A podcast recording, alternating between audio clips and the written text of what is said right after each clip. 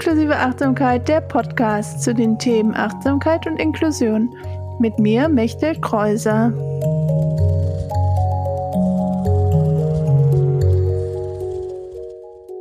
Hallo, herzlich willkommen zu Folge 40 von Inklusive Achtsamkeit, der Podcast. Kannst du es glauben, dass es einfach schon 40 Folgen sind? Aber ich freue mich, dass es immer weitergeht und dass ihr immer zuhört, immer dabei seid. Und heute habe ich wieder ein Interview. Diesmal mit Tina Middendorf. Vielleicht sagt euch der Name auch was. Äh, sie war mal Radiomoderatorin bei 1 Live. Darüber reden wir auch in der Folge. Und wir haben uns 2019 kennengelernt, weil wir gemeinsam die MBSR-Lehrerinnen-Ausbildung in Köln gemacht haben und sind seitdem immer auch ein bisschen in Kontakt geblieben und ich habe immer beobachtet, was sie so macht mit ihrer Arbeit jetzt als Coachin und Achtsamkeitslehrerin und habe sie dann vor, auch vor kurzem, als ich die Planung für die neue Podcast-Staffel gemacht habe, einfach mal gefragt, ob sie Lust hätte, im Podcast zu kommen. Und wir haben uns heute Vormittag, ich jetzt nehme jetzt diesen Einsprecher am Nachmittag auf, ähm, getroffen, um die Folge aufzunehmen. Und es war auch das erste Mal, dass ich in Person eine Podcast-Folge aufgenommen habe, weil sonst habe ich immer die ist online über Zoom gemacht, da das natürlich auch einige Accessibility-Vorteile hat. Aber es war auch schön, Tina nochmal zu sehen und es auch auszuprobieren, wie es funktioniert in Person. Deswegen ich hoffe, dass man alles gut hören kann, alles gut verstehen kann und versuche auch natürlich, das in Zukunft wieder zu verbessern, wenn ich jetzt auch vielleicht noch ein, zwei andere Episoden geplant habe, wo ich die Leute in Person treffe äh, dazu dann in den nächsten Wochen und Monaten mehr. Das werdet ihr dann ja auch hier im Podcast hören. Und nochmal kurz eine Content-Anmerkung. Wir reden auch über schwierige Themen wie Panikattacken und anderes. Das steht alles auch in den Show Notes nochmal drin. Ihr wisst, ich versuche immer, das so gut wie möglich anzugeben und immer zu schauen, was für dich ähm, hilfreich ist bei den Folgen, was du vielleicht für dich mitnehmen kannst, was vielleicht gerade für dich nicht so interessant oder wichtig ist. Da einfach immer diese Achtsamkeit und Selbstfürsorge auch mit dir selber zu üben und zu praktizieren. Und ich glaube, wir teilen ganz viele Tipps. Tina teilt ganz viel aus ihrer Arbeit, auch als Coachin und Achtsamkeitsberaterin. Und ich freue mich natürlich auch immer über Rückmeldungen von dir, von euch zu der Folge und äh, Bewertungen auf den Plattformen, weil das dann auch wieder hilft, dass mehr Leute diese Folge auch angezeigt bekommen. Und alle Infos zu Tinas Arbeit stehen auch nochmal in den Show Notes. Und jetzt wünsche ich dir viel Spaß mit dieser Folge, mit diesem Interview. Hallo, herzlich willkommen, liebe Tina. Ich freue mich, dass du heute da bist. Ich freue mich auch. Und wir sitzen ja nebeneinander. Das, ich habe es eben schon gesagt, das ist das erste Mal, dass ich die Folge so aufnehme, dass ich neben jemandem sitze. Weil sonst ist es immer, dass ich es online aufnehme. Ja. Und ich freue mich, dass ich dich so sehen kann und nicht nur über einen Zoom-Bildschirm. Vor allem, dass wir beide uns auch mal wiedersehen. Wir haben ja eben schon geklärt, zweieinhalb Jahre ist es her, dass wir aus der MBSR-LehrerInnen-Ausbildung raus sind. Ja. Und äh, haben uns seitdem auch nicht wiedergesehen und beide vor uns hingewerkelt. Deswegen habe ich dich ja eben auch schon interviewt. da war allerdings das Mikro noch nicht an, wie es bei dir so läuft. Ja. Genau, können wir auch nochmal gleich drüber sprechen, Genau. weil auch vielleicht ein paar Leute kennen vielleicht deine Stimme und Könnte Schnorch, sein. ja. Wenn ich den Namen sage, dann kennen auf jeden Fall Leute auch deinen Namen. Ich fange immer so an, dass du dich erstmal so ein bisschen selber vorstellen kannst, was du über dich sagen möchtest. Und du hast ja auch schon gesagt, dass wir uns aus der Ausbildung kennen Genau. und dass man deine Stimme vielleicht auch noch kennt.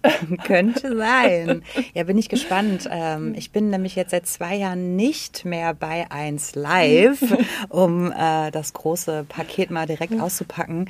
Ich habe halt 20 Jahre als Moderatorin und als Redakteurin gearbeitet, wobei die letzten zehn eigentlich nur noch als Moderatorin am Mikrofon bei 1 Live. Und ähm, ja, habe äh, in der Zeit eigentlich so weiß ich nicht, irgendwie alles gemacht, was man da so machen kann. Ich habe auch so Fernsehjobs gemacht, wobei ich eben gerade, als wir hier in diesem kleinen, süßen Podcast-Studio das Licht eingerichtet haben, noch zu dir gefluchend gesagt habe, oh, es ist so hell, wie einem das ins Gesicht scheint. Deswegen fand ich Fernsehen immer doof. Ja, ich, ich war so eine kleine Radiomaus. Ich fand das super ähm, in, äh, in einer entspannten Atmosphäre, so wie wir jetzt hier gerade auch sind. So nur die Stimme zählt, der Inhalt mhm. zählt. Fernsehen war nie so mein Ding. Ich habe das alles probiert. Ich habe auch mal die 1 Live Krone moderiert ja. und so ein Shishi. Ähm, das war auch alles, es waren total tolle Erfahrungen. Aber Radio war immer so mein Ding. Ich habe bei Radio Bremen angefangen, auch mit so Leuten wie Jan Böhmermann und so. Mhm. Ne? Das waren damals meine ersten Kollegen. und bin dann vor zwölf Jahren mittlerweile zum WDR gewechselt. Und ja, irgendwann kam dann auch so erstmal in Bezug auf meine persönliche Entwicklung mhm. der Moment, wo ich so dachte, ey, ist irgendwie, irgendwie hast du ständig so ein Tunnelblickgefühl, mhm. so ein so einen subtilen Druck, der die ganze Zeit da ist, was natürlich, kann wahrscheinlich jeder nachvollziehen, bei dem Job jetzt irgendwie auch kein Wunder ist, wenn man ich habe manchmal so gescherzt, wenn um deinen Schreibtisch immer ein Millionenpublikum herumsteht und bei jedem kleinen Tippfehler, den du machst, so ungefähr, was im übertragenen Sinne ein Versprecher wäre, haha, mit dem Finger auf dich zeigt, da entsteht natürlich sowieso schon eine subtile Drucksituation. Und ich habe das lange irgendwie mich damit auch nicht weiter auseinandergesetzt. Ich habe nur wahrgenommen, dass ich innerlich immer sehr unter Druck stand, mhm. ne, Schlafprobleme hatte. Ähm, das hatte sicherlich auch mit dem Schichtdienst zu tun und das sind dann oft auch die Dinge, hinter denen man sich dann erstmal versteckt. Ja, ich habe halt gerade so viel Frühdienst, ist ja klar, dass ich nicht schlafen kann. Dann hatte ich irgendwann keinen Frühdienst mehr, ich konnte trotzdem nicht schlafen. Und ich stand ähm, sehr unter Druck und ähm, habe auch auch wahrgenommen, dass ich manchmal auch so wütend geworden bin und äh, auch, ähm, um jetzt mal direkt komplett in die Tiefe zu gehen, einen krassen inneren Kritiker habe. Mhm. Und das war, als ich meine erste Therapie gemacht habe, vor zwölf Jahren. Da kam das dann natürlich klar, ne? wenn du mit einer Fachperson da sitzt und äh, dann kommt das natürlich irgendwie raus. Und das waren so die ersten Begegnungen mit meinem Inneren, so, wo ich das erste Mal verstanden habe, wie ich so ticke und was das auch auf, auf, in Bezug auf mein Stresslevel, wie sich das auswirkt. Und was ich aber auch tun kann, wenn ich mit meinen inneren Anteilen arbeite, um dadurch mein Stresslevel maximal zu senken, weil man ja oft auch denkt, ja, ja, ich habe ja auch einen stressigen Job und ich habe mhm. ja ständig Deadlines, die ich einhalten muss. Es ist ja so ist halt mein Job, der mhm. mir so viel Stress macht. Aber ich würde sagen, in vielen Fällen ist das vielleicht 20, 30 Prozent mhm. ne, des, des, der Ursache des Stresses. Und der Rest ist das, was in deinem System passiert. Mhm. Ne? Und äh, so habe ich dann ähm, auch während dieser Therapie weil mir das dann so geraten wurde, meinte die so, ja, fängst du vielleicht mal an zu meditieren und so. Ich mhm. hatte bis dato noch gar keine Erfahrung damit gemacht. Und dann fand ich das ziemlich schnell ziemlich cool. Ich glaube, ich hatte das, was viele hatten, so dieses abschreckende Momentum anfangs, wenn du dich da irgendwie hinsetzt und innerlich sowieso so am, Röll, am, am Rotieren bist und dann sollst du dich plötzlich ganz still hinsetzen und sollst dich nicht mehr bewegen und am besten, denken ja auch immer viele am Anfang beim Meditieren, nicht denken. Nichts denken, ja. was nicht stimmt. was überhaupt nicht stimmt, ne? Aber das ist so wichtig. Ja. Deswegen, das mach, äh, machst du ja auch in deinen Kursen und ich genauso, den Leuten erstmal diesen Zahn zu ziehen, weil mhm. da scheitert man dann ja direkt, wenn man mit einem ganz falschen Anspruch an die Meditation rangeht, weil man denkt, ich darf jetzt nicht mehr denken. Und wenn ich denke, habe ich das falsch gemacht.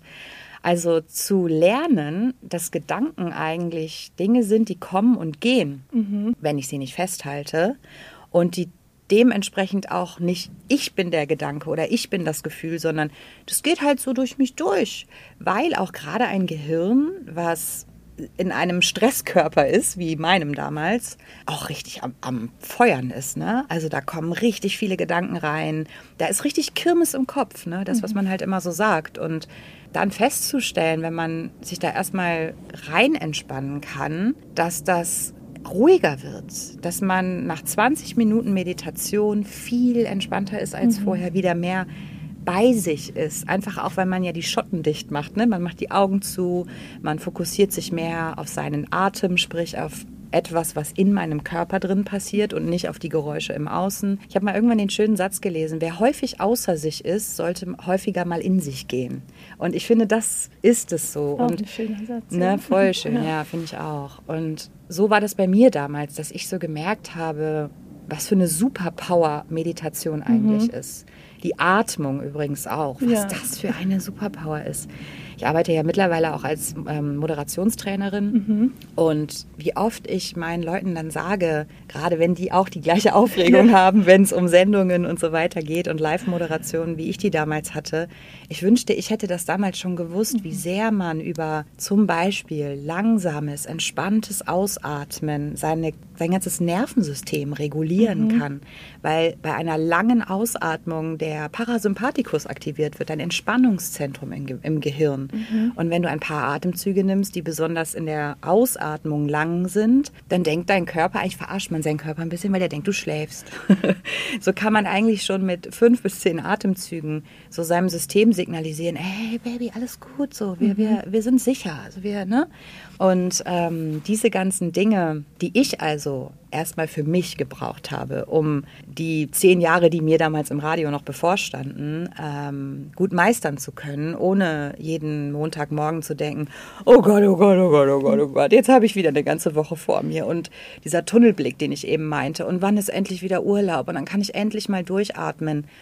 Das ist so schön, wenn man lernt, so Tools und Techniken lernt, wie man sich selber helfen kann, mhm. damit man eben aus diesem Stresstunnel aussteigt und nicht immer auf den nächsten Urlaub oder die halbe Stunde, die man sich mal wieder auf die Shakti-Matte legen kann mhm. oder so, sondern eigentlich in, zu jedem Zeitpunkt des Tages sagen kann, okay, ich komme mal wieder runter und ich verstehe auch, was in mir drin gerade so diesen Stress erzeugt. Und äh, dadurch, dass ich damals schon um jetzt mal mit meinem Lebenslauf hier ein bisschen in die Pötte zu kommen, äh, weil ich damals schon angefangen habe und das ist jetzt schon boah, sieben, acht Jahre her, ähm, auch ModeratorInnen auszubilden, habe ich so gemerkt, okay, also das mit dem Radiohandwerk, das habe ich irgendwie ganz gut drauf, das mache ich jetzt schon 15 Jahre, aber die Moderatorinnen und Moderatoren, mit denen ich gearbeitet habe, die brauchen auch auf einer anderen Ebene meine Unterstützung. Okay. Und zwar genau da, wo ich sie auch gebraucht habe. Ne? Mhm. Sich runterbringen können, sich fokussieren können im richtigen Moment, zu sich auch als Person stehen, mit diesem Druck von außen umgehen können, der natürlich auch den inneren Kritiker wiederum aktiviert. Mhm. Und so kam das, dass ich meine erste Coaching-Ausbildung, also ja. die zum systemischen Coach gemacht habe. Äh, ich wollte erstmal nur mir Handwerkszeug, ne, um denen besser helfen zu können, beibringen. Dann habe ich als nächstes die MBSR-Lehrerausbildung mhm. gemacht, die wir beide zusammen gemacht haben, weil ich damals schon so überzeugt von Meditation und Achtsamkeit war, mhm. einfach auch als Tools, so, ne? Am Letz letzten Endes aber auch als Lebenseinstellung irgendwie. Yeah. Aber okay, das kommt automatisch. Ne? Das muss man, muss man nicht wollen, das kommt automatisch. Dann habe ich noch eine dritte Ausbildung gemacht, die eigentlich das Systemische und die Achtsamkeit in Coaching-Techniken vereint, ah, okay. ähm, wo man nochmal ein bisschen innere Kindarbeit macht. The Work von Byron Katie mhm. ähm, und auch gerade wirklich in so Zweiersitzungen, ne? auch durch Atmung. Also wirklich, okay, ich habe da so die perfekte klar. Ausbildung ja. gefunden, die eigentlich alles drei nochmal so auf den Punkt gebracht hat, die auch drei Jahre ging, mhm. wo ich wirklich danach das Gefühl hatte, so, ich glaube, man kann mich jetzt auf die Menschheit loslassen. Und zwar nicht nur auf ModeratorInnen, sondern auch auf alle anderen, die möchten. Und dann habe ich tatsächlich vor zwei Jahren meinen Job bei 1 Live gekündigt. Wow, aufregend. Äh, ja, es war ein sehr aufregender Moment, auf jeden Fall. Es war von langer Hand geplant, deswegen mhm. war es, mhm. glaube ich, für mein Umfeld ein bisschen aufregender als für mich. Ich hatte da schon lange darauf hingearbeitet. Nicht, weil ich meinen Job so doof fand, aber ich glaube, ich, ich hatte schon 20 Jahre zu dem Zeitpunkt moderiert und irgendwann, du weißt ja, wie das ist, irgendwann wird alles langweilig, mhm. so was man immer bei meinem Job da nicht so richtig glauben konnte. Aber auch das wird irgendwann langweilig. Und ich wollte was Neues machen und ähm, mir macht das einfach so viel Spaß, mit Menschen zu arbeiten. Und ich habe auch das Gefühl, dass meine Kurse, die ich gebe, immer noch so kleine Radiosendungen über Achtsamkeit sind. Und das, was ich beim Moderieren am meisten geliebt habe, waren eigentlich Interviews. Mhm. Und ich habe das Gefühl, wenn ich jetzt jemanden coache, das ist wie Interview. Weil ich bin ja nicht, ich sitze da ja nicht, weil ich den Stein der Weisen für mich gepachtet habe und jemand bezahlt mich dafür, dass ich mein Wissen weitergebe, sondern ich sehe das eher so, ey, ich bin so deine Beifahrerin, die jetzt mhm. mal eine Zeit lang neben dir sitzt und wir gucken mal, wo willst denn du langfahren? Und wenn ich dir vorschlage, nach rechts zu fahren und du sagst, nee, ah, nee, möchte ich aber nicht, dann gucken wir mal, warum möchtest du denn jetzt mhm. nicht nach rechts fahren? Weil vielleicht wäre es ja genau das, was du mal brauchst, mal rechts abzubiegen. Mhm. Ne? Gott, in diesen Zeiten will man nicht rechts abbiegen, man will, man will links abbiegen. Oder nee, man will einfach, man will einfach ankommen, man will ankommen. Ähm, ja, du merkst die Radiomaschine, man kann sie immer noch anschalten und sie labert und labert und labert. Ich bräuchte gar nicht meine Fragen, weil du alles. Habe ich alles schon gesagt. Das ist so schlimm, wie auch das in einem drin sitzt, ja. ne, wenn man das 20 Jahre gemacht hat. Das ist echt verrückt. Das kann ich, das, das Zirkuspony geht aus mir nicht mehr raus. Auch wenn es nicht mehr so mit den Hufen schart ist, ähm, ja. kann sich jetzt gut entspannen. Ja. Aber ich freue mich auf jeden Fall, dass du jetzt auch bei mir hier im Interview bist und im Podcast und dass wir auch nochmal Zeit haben, ein bisschen zu ja. reden und auch was die, ja, die letzten zwei Jahre auch bei dir dann passiert ist, wie du jetzt auch arbeitest mit mhm. deinen ähm, Kursen und Interviewpartnern. ja, quasi. ja, genau. genau. Also ich habe ich, ich, das ging dir bestimmt genauso, aber das musst du gleich mal erzählen. Ich finde, am Anfang ist das viel auch Try and Error. Ne? Also, mhm, wenn man mit Menschen arbeitet, zu gucken, fangen wir mal bei Kursen an. Wenn man dann selber schon, wie lange hattest du meditiert, bevor du deine Achtsamkeitslehrerausbildung angefangen hast? Äh, da schon so zehn Jahre. Mittlerweile sind es ja so bis 15 Jahre. Ja, Wahnsinn. Und ich war, war damals, glaube ich, so sieben Jahre dabei mhm. oder so dann ist zu dem Zeitpunkt, wenn man das schon sieben Jahre macht, das Meditieren, ja das eigentlich schon was ganz anderes für einen selbst, mhm. als das für jemanden ist, der damit gerade anfängt. Ne? Ja. Und sich da erstmal wieder in diese Perspektive von jemandem reinzubegeben, der das erste Mal die Augen zumacht, wo es vermutlich eher so ist, wie ich es eben beschrieben habe, wie es bei mir beim ersten Mal war, mhm. nämlich du machst die Augen zu und ich habe schon die wildesten Beschreibungen von Leuten gehört. Also es ist so in dem Moment, wenn ich die Augen zumache, als ob ich in so einen Abgrund reingucke und oh, Angst habe, ja. mich da drin so da reinzufallen, so. Oder natürlich auch in dem Moment, wo du die Augen zumachst und dein Gehirn kaum noch etwas zu verarbeiten hat, fängt das ja selber an, Spirenzchen zu machen mhm. und sich zu denken, ach cool, wir haben ja gerade gar nichts zu tun, keine Konzentrationsaufgabe zu lösen. Dein Gehirn schaltet in den Default-Mode und sagt, so, Lass uns doch mal über das von gestern nachdenken. Mhm. Das ist doch richtig scheiße gelaufen. Lass uns das nochmal bewältigen, damit das nicht nochmal passiert. Oder hey, morgen, ne? Ey, das wird, das wird, das wird krass. Bist du da irgendwie darauf vorbereitet? Das sind ja auch so Sachen, die das Gehirn dann von selbst macht. Mhm. Und sich da auch die Kontrolle dann zurückzuholen, beziehungsweise in gewisser Form auch auf ein bisschen auf Durchzug zu schalten und sich zu denken, jo, schön, liebes Gehirn, so dass du jetzt gerade denken willst, ich wollte das nicht. Mhm. Jetzt gucken wir mal kurz, wer hier der Boss ist. So, ne? Und dafür sich auch ja, das meinte ich mit Try and Error, dafür auch die richtigen Worte zu finden. Mhm. Über viele Gespräche mit Kursteilnehmenden findet man dann natürlich raus, so was sind so die Hürden in den ersten Meditationsmomenten? Was bedeutet Achtsamkeit für die? Mhm. Inwiefern können die da auch im Jahr 2024 für sich was rausziehen? Ja. Weil die Welt hat sich halt echt krass weitergedreht.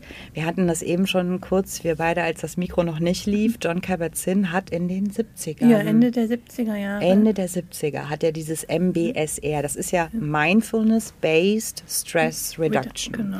Dieses Programm nenne ich das jetzt mal, was wir gelernt haben zu unterrichten, hat er das entwickelt. Ich bin auch der Meinung, dass da ganz tolle Tools und auch die absolut wichtigsten Themenbereiche, die auch im Jahr 2024 mhm. noch relevant sind für Menschen, wenn man anfängt, sich mit sich zu beschäftigen und, und Werkzeuge lernt, besser mit dem inneren Struggle klarzukommen. Aber auch da so ein bisschen das anzupassen an die Lebensweise der Menschen heute. Wir haben mittlerweile eine Aufmerksamkeitssperre von hier bis, oh, ein Eichhörnchen. Ja. ne?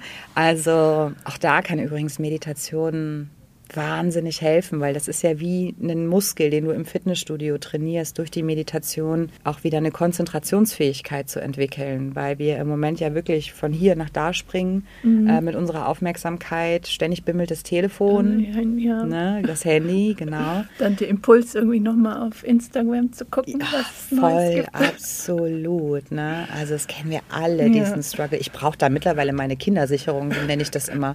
Man kann ja in den Apps äh, diese Bildschirmzeit einstellen. Mhm. Wie oft ich mich da auf dem Klo verliere, ne? Mit dem, beim Scrollen bei Instagram, wo ich so denke, jetzt hast du hier schon wieder irgendwie eine halbe Stunde deines Tages mit diesem Bullshit vertrödelt, ne?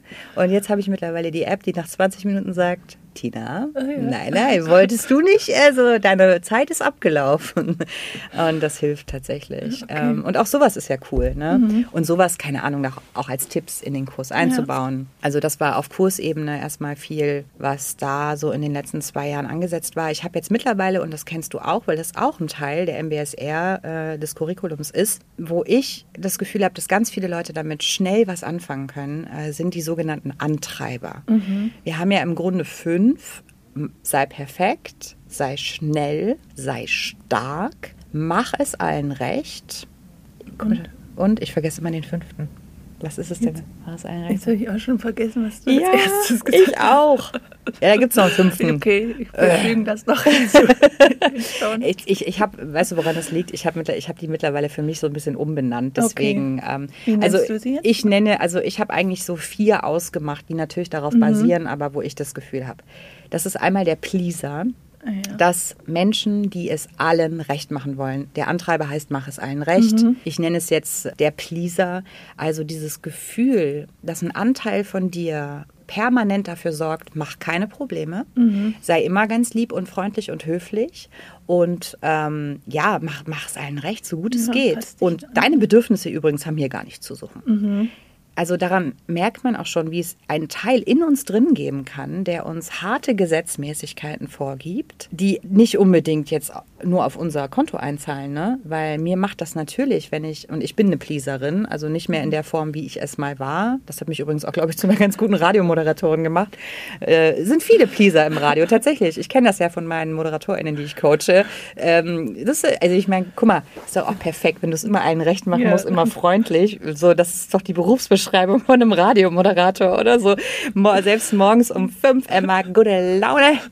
So, glaubst du, ich hatte da immer gute Laune? Nee, natürlich nicht. Aber als Pleaserin, und da kommen wir schon auf den Stress zu sprechen, als Pleaserin bist du das gewohnt, die Arschbacken zusammenzukneifen mhm. und das wegzulächeln und ähm, trotzdem irgendwie nett und hilfsbereit zu sein und äh, freundlich und lä ein Lächeln auf dem Gesicht zu haben und so. Und wie du sagst, immer das Zirkuspony zu genau, sein. Genau, das Zirkuspony zu sein, ja.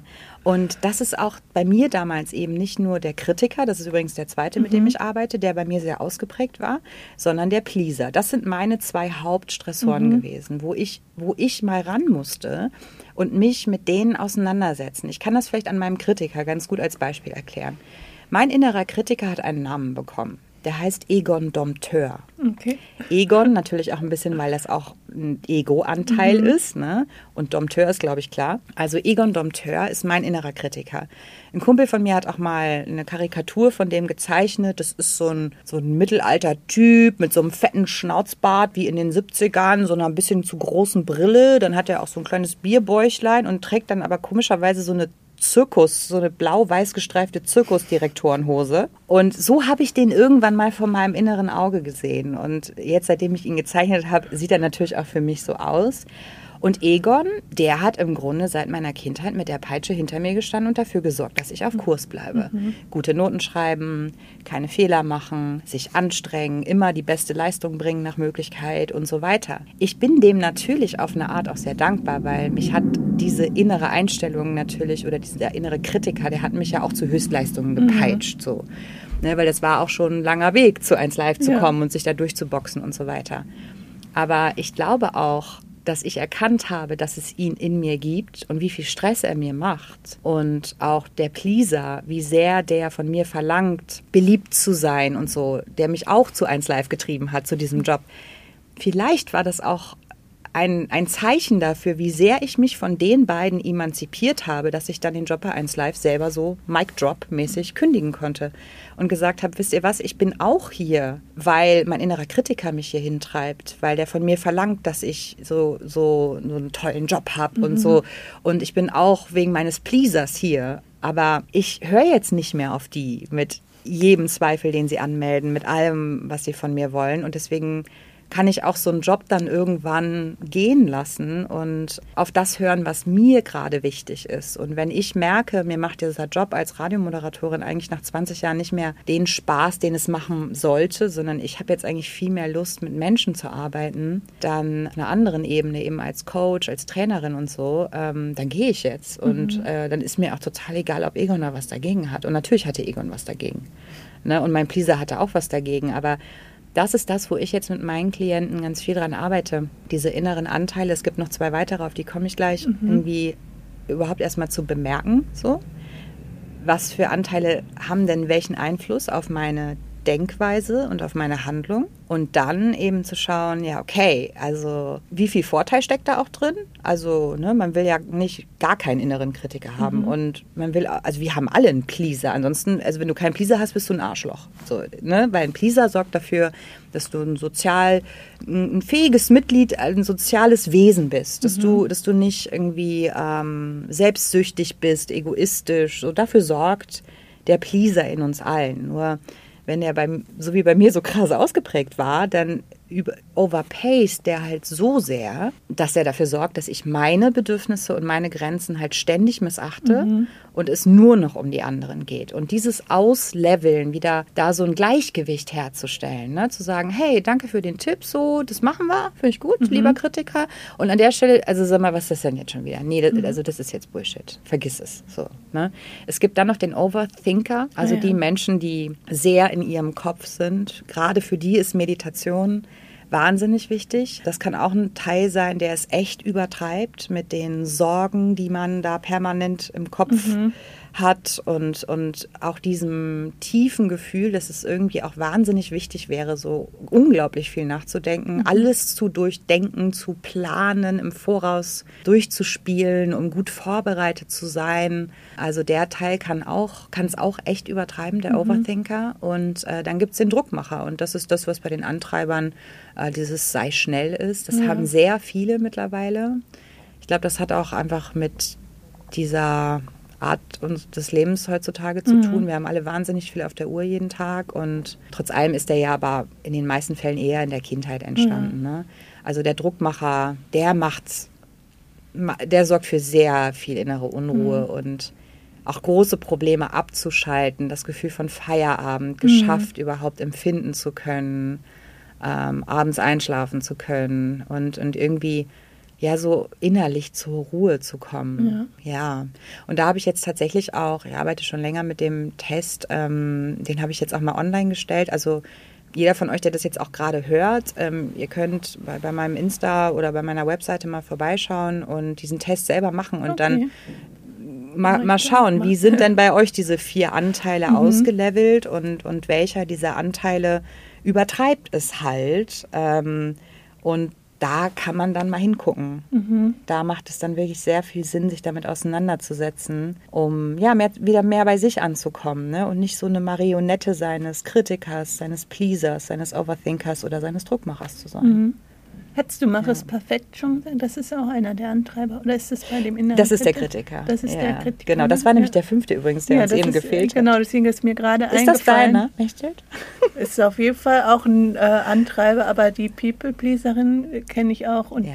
Also eigentlich habe ich auch von allen Anteilen, würde ich sagen, ein paar Sachen. Manche sind vielleicht ein bisschen mehr ausgeprägt oder auch phasenweise. Und ich habe auch viel an meiner eigenen Pleaserin gearbeitet und der ja. inneren Kritikerin. Ja. Und das macht so einen Unterschied, oder? Mhm. Wenn man das macht. Ja, aber Perfektionismus ist auf jeden Fall auch so ein Thema. Und auch jetzt mit dem Podcast würde ich auch sagen, okay, es wird nie die perfekte mhm. Folge geben, aber halt das, ja. mich auch zu trauen, so das raus, damit rauszugehen und das äh, zu zeigen. Und das finde ich, das, weil das ist ja auch so ein Anteil. Ich weiß nicht, ob das, was würdest du denn sagen? Hat dir zum Beispiel, wenn du das Thema jetzt hast, mit, ähm, mit einem Podcast rausgehen, mhm. wenn du dich daran zurückerinnerst, den hast du doch jetzt über schon über ein ja, Jahr, oder? Ja, fast zwei Jahre. Fast zwei Jahre. Ja, ne? wenn die Folge rauskommt, ist es echt schon zwei Jahre. Ja. ja. Und was hat da damals in dir gearbeitet, was, was, was dir da Probleme gemacht hat und gesagt hat, oh Mechtel, ich weiß nicht, jetzt ein Podcast, also hm, wie würdest du das benennen? Ähm, ja, es war immer dieses, ah, es gibt eh schon so viele andere, die das machen. Mm. Was ist jetzt mal noch das Neue daran? Mm. Und auch dieser, ja, was ist, wenn andere Leute das irgendwie blöd finden? Also Der auch diese Pleaser, ja, genau, diese genau. Feedback von anderen. Und man sieht ja auch nicht, wie es anderen geht, wenn sie die Folge hören. Man, wir sitzen jetzt hier zu zweit und nehmen mm. das auf. Oder manchmal, wenn ich eine Solo-Folge mache, sitze ich alleine vor meinem Mikro mm. und nehme irgendwas auf und sage, oh, hallo, äh, Leute. Aber man kriegt ja nicht so die Rückmeldung. Nee, voll. Und das sind, wir Pleaser brauchen natürlich auch irgendwo die Rückmeldung, weil wir immer wissen wollen, so, hey, ist alles okay? Also ich weiß auch, wie, wie schlimm, also für mich war eigentlich das Radiostudio eine, eine Komfortzone im wahrsten Sinne des Wortes, weil ich äh, eigentlich schön fand, dass ich die Reaktion der Leute nicht gesehen habe, mhm. weil jedes Mal, wenn ich eine Bühnenmoderation gemacht habe, Ihr könnt euch nicht vorstellen, wie gelangweilt die Leute immer in so einem Publikum sitzen. Die meisten verziehen keine Miene und kommen dann aber danach zu, zu dir und sagen, sie fanden es total super. Ja. So, ich als People-Pleaserin sitze übrigens selbst immer im Publikum und nick so und nick so und lach so und bin so, weil ich halt so weiß, welche tausend Tode ich schon auf der Bühne gestorben bin, wenn du da stehst und das Gefühl hast, ich glaube, die finden das total scheiße. Oh Gott, oh Gott.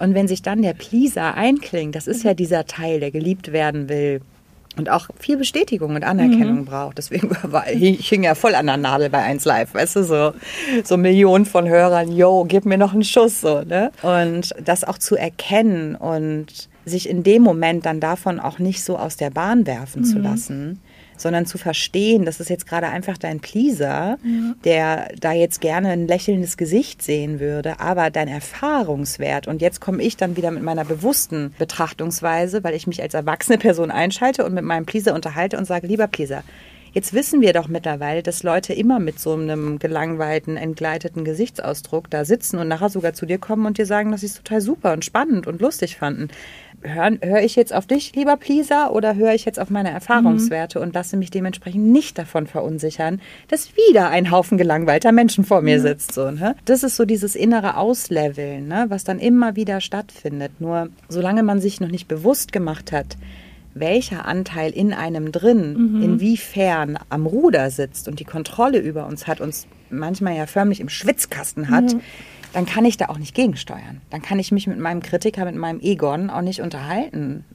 Ich liebe ja daher, und da arbeite ich auch im Kurs damit, wenn es um Emotionen geht, Kennst du von Pixar den Film Alles steht Kopf, mhm, wo ja, diese Figürchen ja. ja. im Gehirn der kleinen Riley sitzen mhm. und Pixar ist ja immer Comic, also Comic, oh Gott, jetzt Leute, die diese Ahnung ja. haben, sagen jetzt, ah, das ist doch nicht Comic, wie auch immer das heißt, animiert, animiert. es ist animiert. ähm, und die die fünf Basisemotionen darstellen. Mhm. Wut, Freude, Ekel, äh, Angst, Angst oh Gott, Neid. und Neid, genau. Davon wird es übrigens eine Neuauflage geben. Ah, ja, Diesen Sommer kommt, ah, okay, äh, kommt Alles steht Kopf 2. Wahrscheinlich heißt der anders, aber die Fortsetzung. Riley ist jetzt in der Pubertät. Oh, in dem Film, den es schon Ewigkeiten gibt, ist sie ja noch ein Kind. Mhm. Und es ist gerade, wenn ihr so Themen mit Emotionen habt, mhm. das ist so ein toller Film, um, um sich da auch mal so ein Bild für zu schaffen weil am Ende, ne, die Wut ist ja bei Rayleigh immer, der hängt dann da an diesem Regler und dreht den voll auf. Feuer kommt oben aus seinem äh, Kopf raus. Das sind so diese Momente, wo wir plötzlich auch hochgehen mhm. wie eine Rakete. Und da auch irgendwie so auch wieder dieses Ausleveln. Wer steht gerade am Regler? Mein Pleaser reißt gerade voll auf, weil er Angst hat. Ich glaube, wir werden hier nicht geliebt, wir müssen aufpassen. Und dann kommt irgendwie von der linken Seite mein Kritiker. Ja, ist doch kein Wunder. Das, was du eben gesagt hast, das war doch auch totaler Bullshit. So und so arbeiten so viele Kräfte in einem drin. Mhm. Und das ist ja auch nichts, was jemals komplett aufhört. Das soll es ja auch gar nicht. Aber sich da, und da sind wir wieder bei der Achtsamkeit, der Meditation, sich da so ein bisschen so daneben zu stellen und mal so zu denken, jo Freunde, was ist hier eigentlich gerade wieder los? So, ne? Und eben zu erkennen, ich bin nicht die Wut, ich bin nur gerade wütend. Ich bin nicht die Sorge, ich habe nur gerade einen Haufen Sorgengedanken in meinem Kopf. Und jetzt frage ich mich mal kurz, sollte zum Beispiel mein Overthinker hier gerade am Werk sein ob das eigentlich gerade so berechtigt ist, mir schon zum hundertsten Mal hier die gleiche Sorgenschleife zu fahren und ähm, mich damit ja auch mein ganzes System ja auch völlig in Unruhe zu versetzen. Mhm. Ne? Weil das Krasse ist, und da sind wir jetzt wirklich tief im Bereich der Achtsamkeit auch so, dass unser Körper ja nicht unterscheiden kann, ob ich etwas nur denke, ob ich mhm. zum Beispiel über eine gefährliche Situation nachdenke oder ob ich gerade wirklich mit dem Säbelzahntiger kämpfe. Das kann mein Körper nicht unterscheiden. Die Stressreaktion, Adrenalin ausschütten, Muskelanspannung aktivieren, Herzschlag erhöhen, das macht der Körper auch, wenn ich an etwas Gefährliches nur denke. Das ist manchmal so der Catchphrase für Overthinker, wo mhm. ich immer so sage, überleg mal, durch wie viele Horrorszenarien und Stressreaktionen du deinen Körper am Tag schickst, wenn du immer wieder in diese Szenarien abtauchst mhm. und dich da von deinem Overthinker, komm, wir denken nochmal nach komm mit, wir müssen noch mal in dieses Horrorszenario rein. Wenn du darüber wieder so nachdenkst und ähm, kein Wunder, dass, dass manchmal so ein, dass es dann wahnsinnig erschöpfend ist. Mhm. Ne? Und am Ende ja auch, und das ist ein Thema, was immer mehr wird, Panikattacken mhm. bei Menschen. Das hat auch damit zu tun, kann damit zu tun haben, dass man einen krassen Overthinker hat und ständig den Körper in diese Stressreaktion versetzt ähm, wo der dann auch irgendwann nicht mehr weiß, äh, was ist jetzt ja, Gefahr, ich glaube, es ist überall, überall ist Gefahr, es ist überall Gefahr, ich, ah. Ne, ich, ich will das jetzt hier gar nicht so verharmlosen. Auch ich habe schon eine Panikattacke gehabt. Das ist Horror, mhm. absoluter Horror. Aber auch da zu, zu wissen, dass es Möglichkeiten gibt, sich auch darüber wieder die Kontrolle zurückzuholen und, und zu verstehen, warum der Körper gerade in diesen Status wechselt. Und also das ist auch ein wahnsinnig spannendes Thema, womit wir, glaube ich, auch als Achtsamkeitstrainerinnen und, und ja. Coaches noch noch mehr zu tun haben werden in den nächsten Jahren, weil da habe ich gerade den Eindruck, dass das bei den Menschen sehr großes Thema ist und immer mehr Leute eine Panikattacke schon erlebt haben und auch völlig verständlich total hilflos sind in dem Moment. Mhm. Absolut. Ich hatte glücklicherweise, das muss ich wirklich sagen, in dem Moment, wo meine Panikattacke kam, das war, als ich Corona hatte, okay. vor drei Jahren, ähm, ist also noch gar nicht so lange her. Und ich bin mitten in der Nacht plötzlich wach geworden. Ich vermute, dass ich vielleicht keine Luft gekriegt habe, ah, weil ich so zugeschleimt mhm. war. Und das habe ich so noch nie gehabt. Es, es war plötzlich, ich bin wach geworden, bin so hochgeschnellt, saß im Bett und dachte, oh, ich kann doch durch den Mund atmen. So, wieso habe ich das Gefühl zu ersticken? Wieso mhm. habe ich. Und es hörte nicht auf. Und ich habe dann irgendwann so nach 30 Sekunden gedacht: Scheiße, du hast eine Panikattacke. Okay. Und dann habe ich so gedacht: Okay, Tina, es war witzig. Ich habe zwei Anteile in mir drin gehabt. Einmal die Tina, die gerade in eine totale Pan mhm. also Todesangst abrutscht. Und dann die Tina, die gerade frisch ihre Achtsamkeitslehrerausbildung hinter sich hat und so sagt, Tina, beruhig dich. Du musst versuchen, ruhig weiterzuatmen. Defokussier. Ja, aber wie soll ich denn defokussieren? Ja, oh Gott, ist das schlimm. Was soll ich denn jetzt machen? Ich gehe zu meiner Mitbewohnerin. Nein, das hilft auch nichts. Ich rufe meine Mama an. Nein, das hilft auch nichts. Oh Gott, oh Gott, oh Gott. Und das ist dann auch so mhm. dieses Gefühl von, ich weiß nicht, nichts, was ich mir mhm. gerade vorstelle, was ich machen könnte, würde mir gerade helfen. Und dann sagt die Achtsamkeitstina wieder von rechts, du musst defokussieren. Versuch ruhig zu atmen. Defokus okay, wir brauchen was krasseres, um zu defokussieren. Mach die Balkontür auf, geh auf diesen arschkalten Balkon raus. Es war Januar. Es hatte gefroren. Ich bin mit meinen nackten Füßen auf diesen Balkon rauf. Da so eine Metallplatte, dass ich da nicht festgefroren bin, ist noch alles. Es war wirklich fast ein Schmerz, der dadurch entstand, dass ich mit meinen nackten Füßen auf diesem minusgrad kalten Ding stand. Aber das war eine Defokussierung. Okay. In dem Moment entstand in meinem Körper an meinen Fußsohlen eine derartige se körperliche Sensation, die fast noch heftiger war als diese, diese Gedanken, dieses Gefühl von ich kann nicht atmen. Und dann habe ich mir immer wieder klar gemacht, dein Körper ist gerade völlig am Limit. Du bist in einer völligen Stress- und ah, Reaktion. Atme tief weiter, atme tief weiter, atme tief weiter. Das geht gleich wieder vorbei ich bin so glücklich darüber, dass ich damals schon die Skills mhm. sozusagen auf der theoretischen Ebene gelernt hatte, weil ich kann auch verstehen, dass wenn man das nicht hat, also da bist du ja, hattest du schon mal eine Panikattacke? Ähm, ja, nicht, dass ich mich jetzt erinnere, nicht so ja. krass, wie du es jetzt erzählst. Ja. Aber ich hatte schon ein paar Mal so Momente, wo ich so irgendwie auch in diesem Gedankenkarussell ja. war und ja, dadurch, dass ich auch jetzt schon die Achtsamkeitswange mache, weiß ich ja mittlerweile auch, wie ich da besser wieder rauskomme. Mhm. Aber ja, früher hatte ich, das kann ich mich auf jeden Fall erinnern, dass ich mich oft in diese Sachen so verrannt habe ja. und dann auch nicht mehr, was du sagst, auch mit dem Defokus bedeutet ja auch nochmal zu sehen, was es alles überhaupt für Möglichkeiten gibt, da rauszukommen genau. und nicht sich so zu verlieren in dem, ah, ich bin jetzt in dieser ja. Panik äh, drin. Genau, ja. ja. Und das ist, deswegen, ich finde auch immer, und ich finde manchmal so schade, dass Achtsamkeit manchmal jetzt fast schon so einen schlechten Ruf irgendwie ja. hat. Ne? Und Leute so, ach, Achtsamkeit, also really jetzt. Ey, das ist, das ist so ein richtiges Lebenswerkzeug, was ja. du da kriegst. Und das sind auch gar nicht so komplizierte Tools und Techniken, aber wenn man sich damit mal ein, zwei Jahre auseinandergesetzt hat, du kannst das auf so vieles anwenden und es ist einfach sehr, sehr hilfreich, gerade mhm. in dieser Zeit und es hat auch mit Esoterik gar nichts zu tun. Das glauben auch immer alle, ne? Das hat mehr mit Neurowissenschaften zu tun als mit Esoterik. Mhm. Und das war mir auch wichtig, weil ich bin jetzt eigentlich gar nicht so ESO, also, ne? Ähm, und da kriegst du so ein gutes Handwerkszeug, um mit erstmal mit deinem Gehirn auch wieder zu arbeiten, anstatt dass dein Gehirn mit dir arbeitet, mhm. mit Gefühlen umzugehen, auch eine, eine Einstellung zum Leben und eine Sichtweise auf diese Welt zu haben, die auch an vielen Stellen sehr hilfreich sein kann. Ich glaube zum Beispiel, wenn jeder Deutsche ein Achtsamkeitstraining genossen hätte, dann müssten wir gerade nicht auf die Straße gehen und gegen die AfD demonstrieren. Ähm, wir hätten diesen Rechtsruck überhaupt nicht, der ja in vielerlei Hinsicht, glaube ich, und das ist eigentlich ganz spannend. Ich meine, im Moment sind es halt viele Leute, die bei der, bei der Sonntagsfrage sagen, wenn jetzt Sonntag Wahl wäre, was würden Sie denn dann wählen? Dann sagen die AfD. Plötzlich sagen das 20 Prozent der Leute. Wir wissen ja auch, wie viel, ich nenne das jetzt mal ein bisschen läppsch, Protestwähler da dabei sind, die eigentlich in sich drin nur eine große Unzufriedenheit spüren mhm. in Bezug auf die aktuelle Politik und jetzt so denken, ja, was soll ich denn sonst wählen? Ich kann doch hier nicht die etablierten Parteien, die Ampel ist eher das Scheiße, was die machen. So, ich wähle jetzt die AfD. So. Das heißt, eigentlich liegt ja dieser Motivation, jetzt die AfD zu wählen, da liegt ja irgendwie eine Emotion drunter. Da liegt ja eigentlich Wut drunter. Mhm. Und wenn man sich jetzt mal, und da kommen wir eigentlich auch wieder auf alles steht Kopf zurück.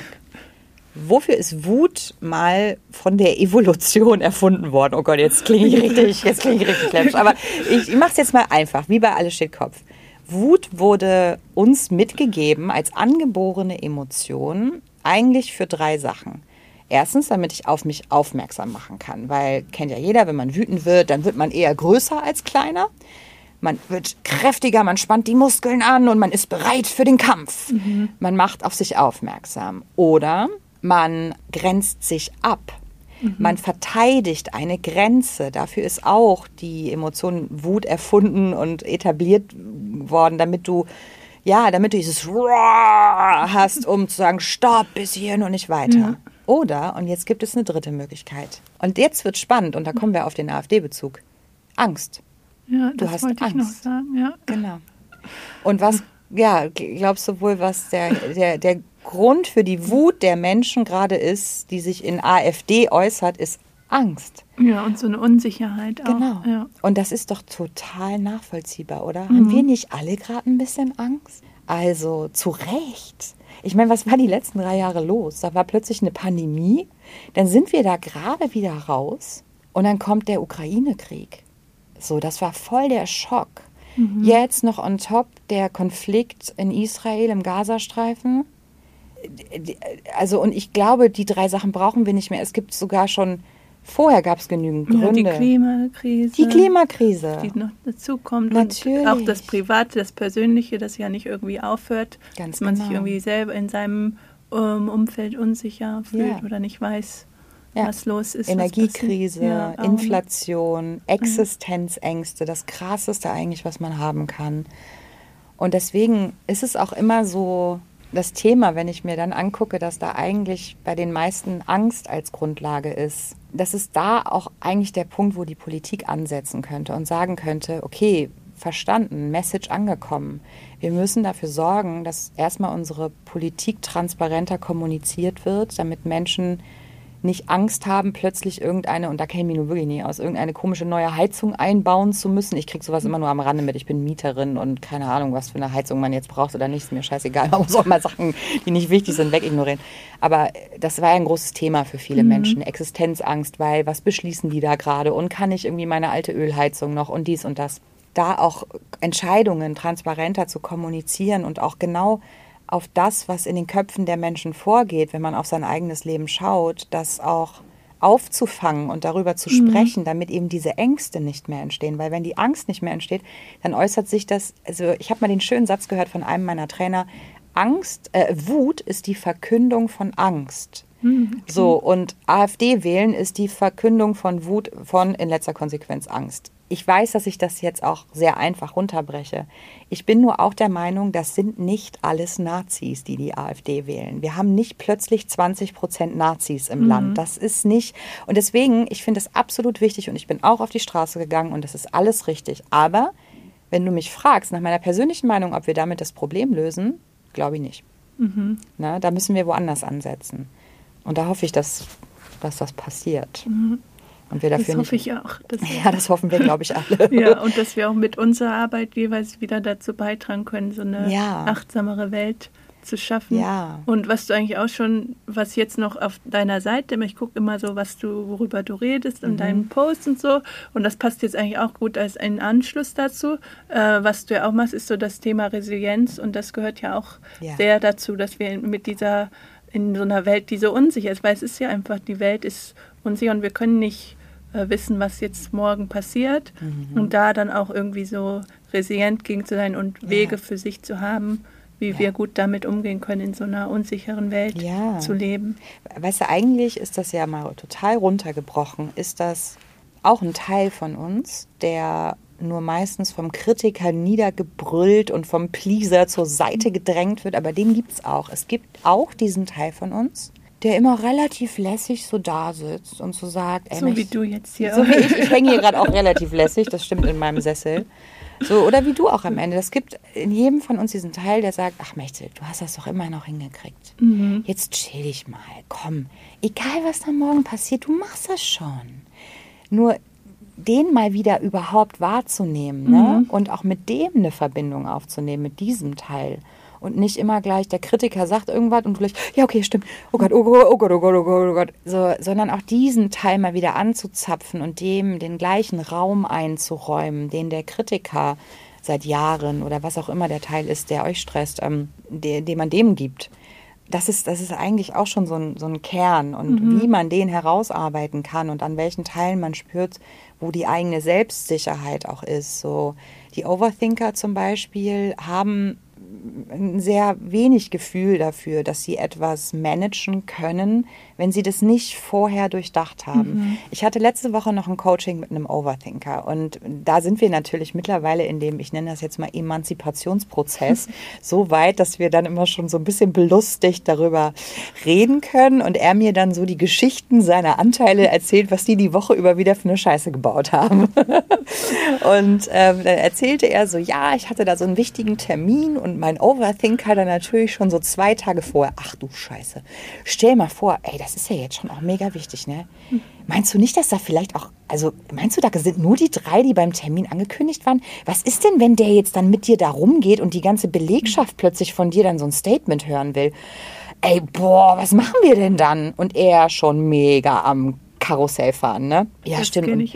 Was sage ich denn dann? Und dann könnte ich das, oh, ja, okay, okay, gut. Haben wir da jetzt irgendwie einen Plan entwickelt? Ja, gut, dann könntest du das sagen und das, das wäre, glaube ich, auch gut. Achte aber darauf, dass du nicht das sagst, okay? Puh. Und diese Schleife wurde natürlich nicht einmal, mhm. sondern 25 Mal gefahren. Dann kommt er an bei dem Termin in einem recht kleinen Raum, wo drei Kaffeetassen stehen, genau mhm. wie angekündigt.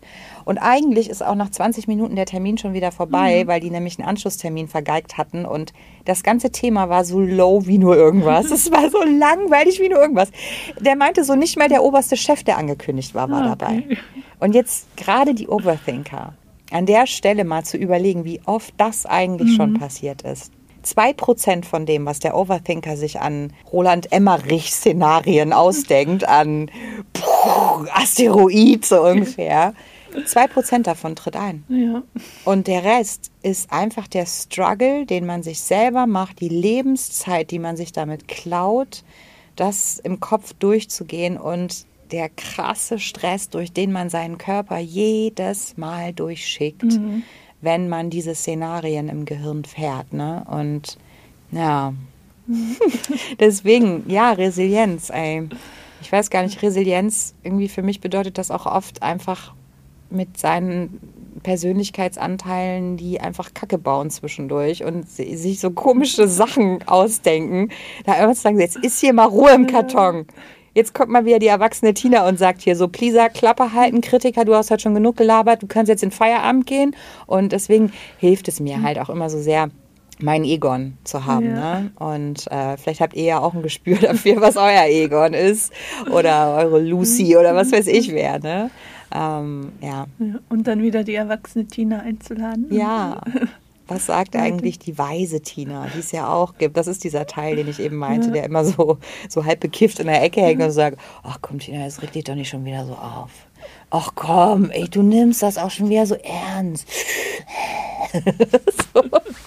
Und ja, ja, genau. Ja.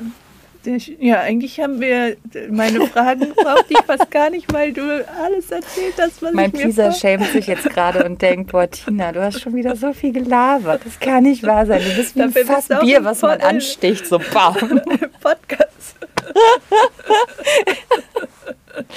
Ja, wo sind wir jetzt? Ach, 48 Minuten habe ich jetzt durchgeredet. Ja, da musst du mal wieder was raus. Du merkst, das war früher ganz gut, dass ich einmal im Tag wohin gegangen bin und vier Stunden lang geredet habe. Ah. hey, ich habe mich sehr darüber gefreut. Ja, ich mich auch. Aber eine, die allerletzte Frage, die ich immer stelle, ist, was du deine eigene, weil jetzt hast du viel darüber geredet, was du für andere machst und wie du andere unterstützt, aber was du deine eigene Selbstfürsorgepraxis in deinem Alltag ist. Ich glaube eigentlich schon das, was ich eben die ganze Zeit beschrieben habe. Ähm, ich bin die ganze Zeit in meiner eigenen Kita unterwegs, um meinen Pleaser, meinen Kritiker und die Jungs da alle irgendwie in Schach zu halten. Und das kriege ich auch ganz sicher mal mehr, mal weniger hin. Ich habe ja eben schon, als wir gesprochen haben, bevor das Mikro an war, angedeutet, dass auch ich die letzten zwei Jahre, man kann sich ja vorstellen, Job gekündigt, mhm. wo alles gut lief, wo ich auch echt gutes Geld verdient habe, so und dann plötzlich so in die Selbstständigkeit zu gehen, ey, da war aber was los in meiner Kita, Junge, Junge, Junge. Habe ich auch. Ich habe auch Angst gehabt, Existenzängste, ähm, die Angst vom Scheitern. Und ich bin wahrscheinlich in den letzten zwei Jahren so unachtsam wie schon seit zehn Jahren nicht mehr gewesen und habe auch meine Selbstfürsorge vernachlässigt, weil mein Zirkuspony zwar den Radiojob an den Nagel mhm. gehängt hat, aber dann den anderen Job aufgenommen hat. So, jetzt müssen wir das hier mit meinem Monkey Mind, so heißt der mein Business, mhm. ähm, jetzt müssen wir das perfekt auf links drehen und das muss alles super sein und so.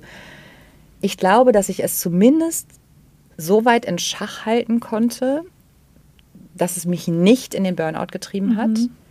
Äh, ansonsten wäre ich bei dem Pensum definitiv da gelandet, aber ich hätte da noch besser sein können. Aber das ist jetzt auch schon wieder mein Kritiker, der das sagt. Okay.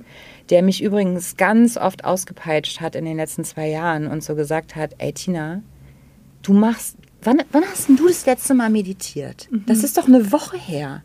Und du, hat, du hast die letzten drei Tage zwölf Stunden gearbeitet, jeden Tag. Und du willst jetzt hier Achtsamkeit unterrichten oder was? Sag mal, schämst du dich nicht?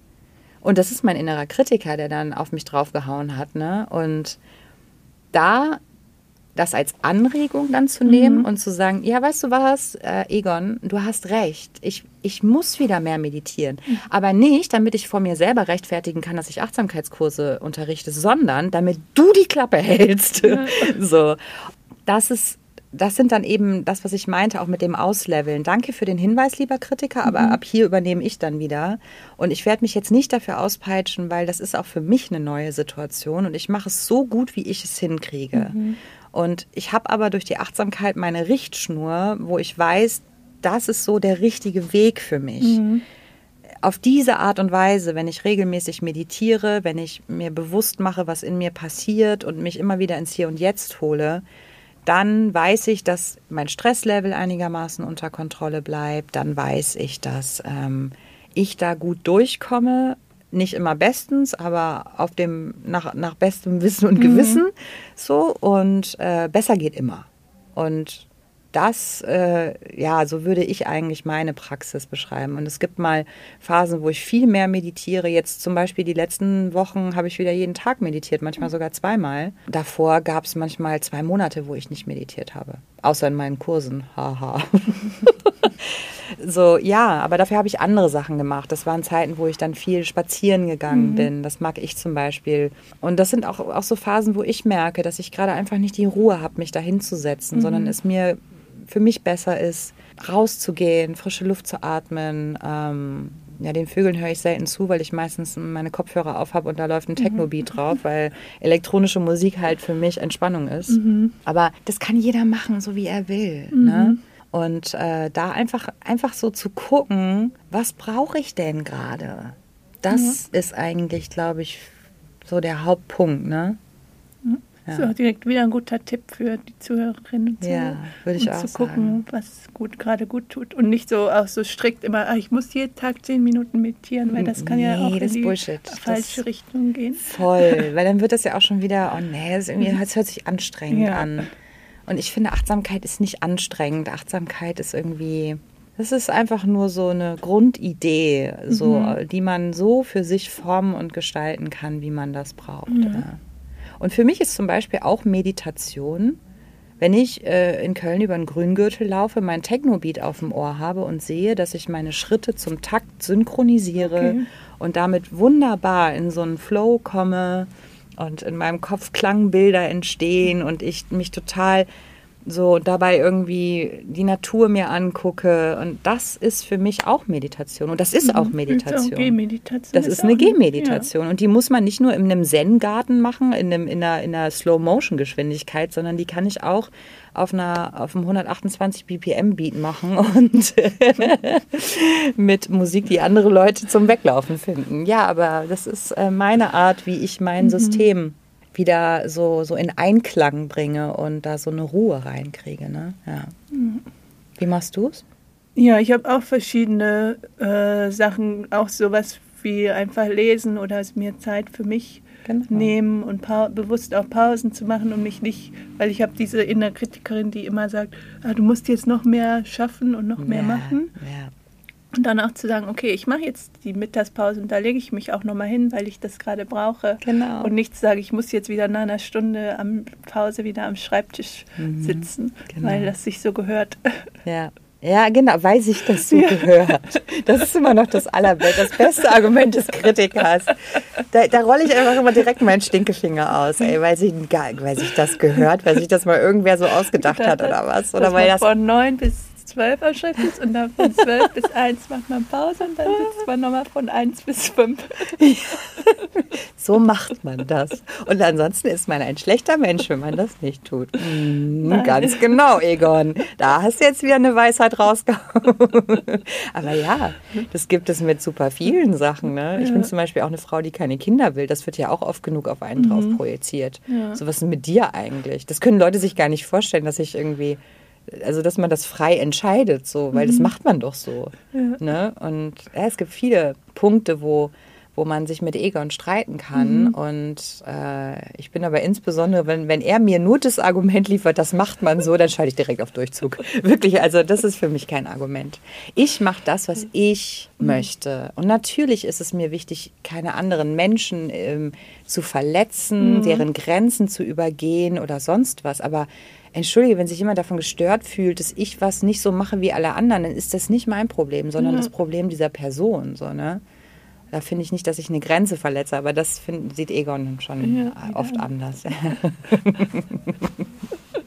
Ja. ja, danke, dass du das alles mit uns geteilt hast. Voll gerne. Und ja, ich äh, verlinke nochmal all deine Profile, dass die Leute auch vielleicht nochmal den Test machen können und Ja, dein Instagram genau. Der dauert auch nur fünf Minuten, Ah, vielleicht ja. sieben Minuten. Aber das ist ja echt, ist echt aufschlussreich. Ich glaube, allein die Fragen sind schon aufschlussreich, weil ich denke, dass jeder und jede, die gerade zuhört, vielleicht auch schon nach allem, was wir jetzt so durchgesprochen haben, äh, über diese vier, in meinem Fall vier Anteile, ähm, die Stress machen, dass man schon selber ganz gut weiß eigentlich, ne? Okay, was ja. ist das bei einem selbst. Aber es ist trotzdem spannend, das nochmal schwarz auf weiß zu sehen. Ja. Vielen Dank für die Einladung. Mhm. gerne. Ich habe mich nicht nur gefreut, dich wiederzusehen, sondern auch ähm, ja einfach mit jemandem zu sprechen äh, nach so vielen Jahren, die wir uns jetzt nicht gesehen haben. Ne? Fand der- ich auch, Ja, dass wir uns hier wieder getroffen haben und richtig gut. haben. Genau, dann äh, vielen Dank. Sehr gerne.